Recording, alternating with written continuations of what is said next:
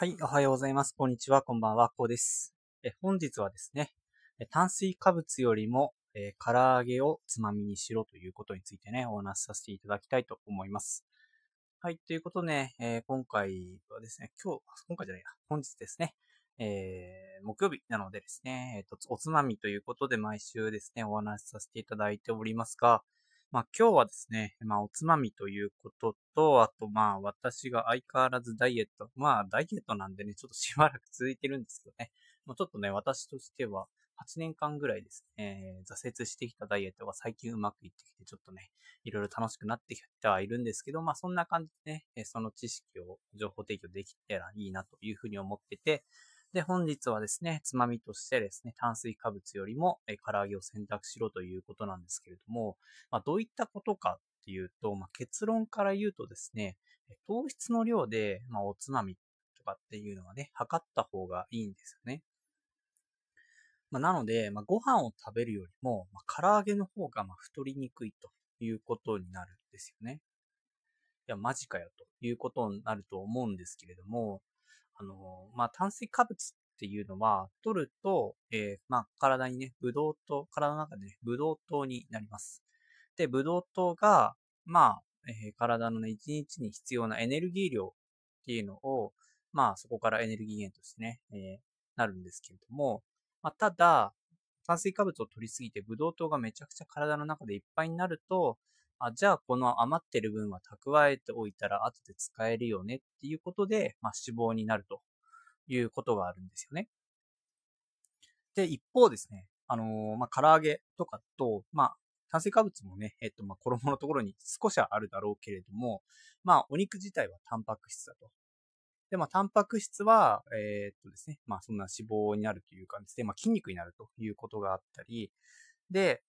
油の方はですね、まあ、取りすぎたらですね、とりあえず体外に排出されると。タンパク質も確かですね、えー、体外に排出されるということなんですよね、確かね。なんかフィルターを通すとかなんとかっていう話があったと思うんですけど、まあそれでですね、まあ脂肪として蓄積されるものじゃないということがあるんですよね。あの、まあわかりやすい例で言えば、まあコラーゲンがあるんですけど、コラーゲンとかってあれって結局ね、なんかフカヒレとか食って、なんか肌がプルンプルンになった人って私聞いたことはないんですけども いやまあ、あれってどういうことかっていうと、コラーゲン、まあ確かにですね、コラーゲンがまあ肌がプルンプルンになるんですね。えー、まあ、要素ということにはなるんですけど、その肌に効くコラーゲンっていうのは、あの体内で生成されたものに限られるらしいんですね。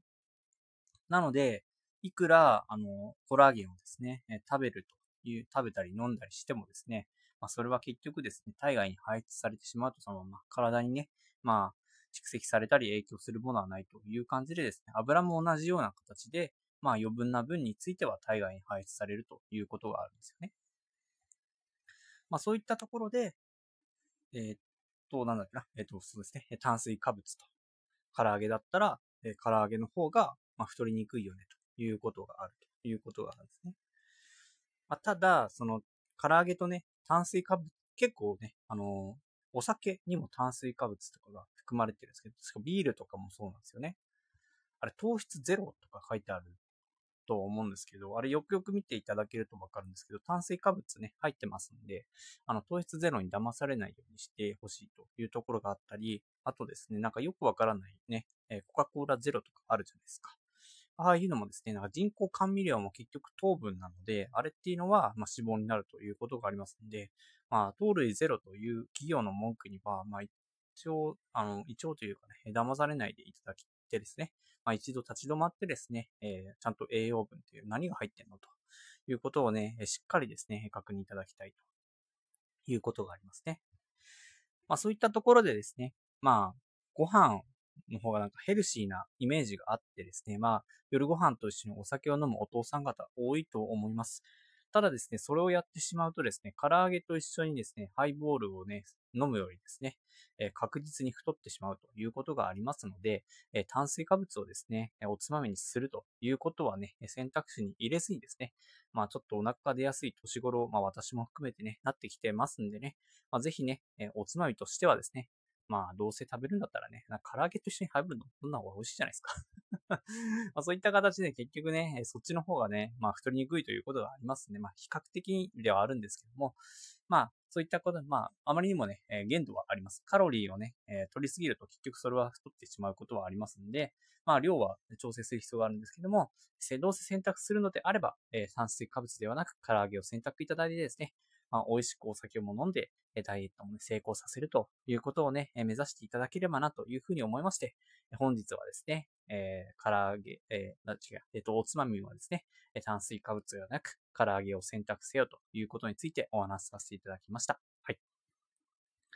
はい。ということでね、今回はこんな感じで終わりにしたいと思います。まあ、えっと、明日も金曜日なので、えー、配信させていただきますのでね、えー、よろしければ、えー、フォロー、コメントなどでいただけると嬉しいです。えー、そしてですね、明日も聞いていただけるとさらに嬉しいです。では、本日も最後までご視聴いただきありがとうございました。ではまた明日。